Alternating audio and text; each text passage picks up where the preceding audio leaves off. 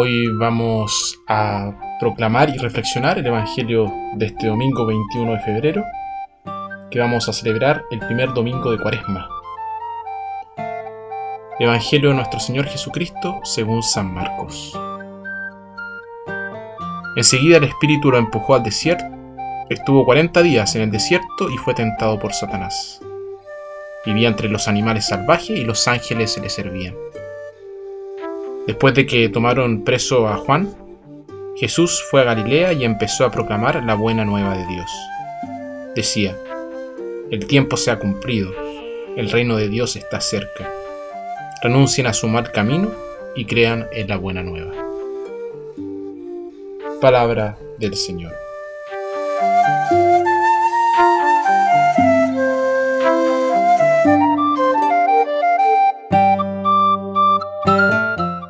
Los insectos y las moscas son atraídos por el olor dulce y muchas veces descubren que seguir un olor dulce puede llevarlos a una cadena perpetua, por así decirlo, o, algo peor. Incapaces de resistir esa tentación del olor, se adentran en una flor solo para empaparse tanto el polen que no pueden salir.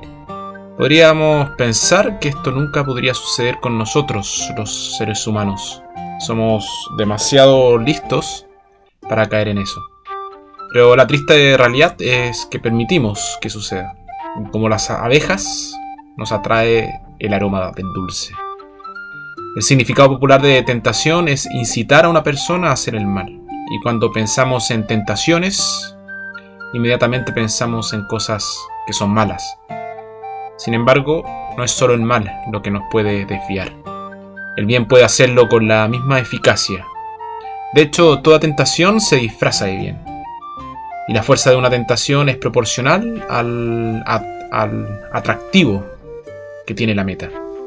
No es solo cuando el camino es difícil y sembrado de obstáculos que no logramos alcanzar esa meta, sino también cuando es fácil y está plagado de atracciones.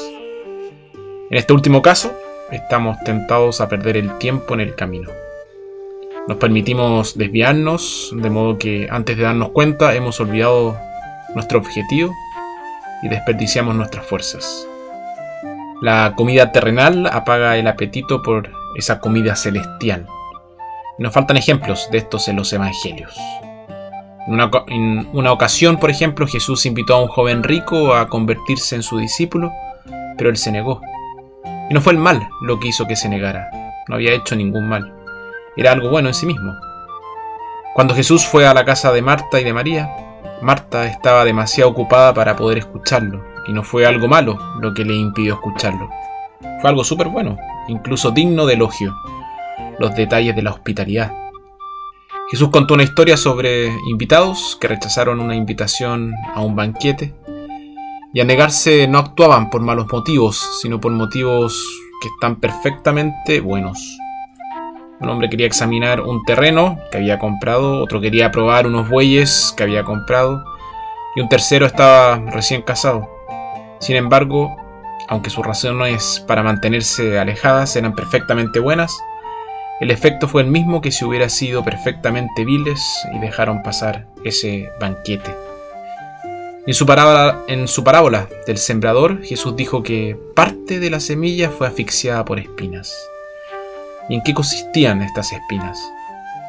Las ansiedades y preocupaciones de este mundo y el atractivo de las riquezas. Una vez más, las cosas no son malas en sí mismas. ¿Y qué podemos sacar al final de todo esto? Para que tengamos tanto que temer de los buenos como de los malos. Después de todo, cuando vemos algo que es manifiestamente malo, es más probable que seamos resistidos que atraídos por él. Pero cuando vemos algo que es manifiestamente bueno, es, es probable que nos atraiga. Por tanto, presenta más peligro.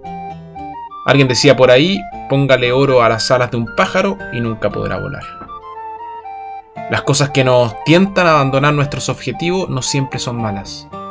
La mayoría de las veces son buenas y eso es lo que hace que sea tan difícil resistirse a ellas. Las decisiones más dolorosas suelen ser entre lo bueno y lo, y lo mejor. El diablo, el demonio, o como queramos llamarle, no aparece como un personaje repulsivo, aparece como un personaje atractivo, encantador, y muchas veces incluso como un amigo. Y él parece tener sus mejores intereses en el corazón, como cuando le ofreció pan a Jesús y todos los reinos del mundo. Necesitamos sabiduría y fuerza para poder resistir las tentaciones, especialmente aquellas que se presentan bajo la apariencia del bien.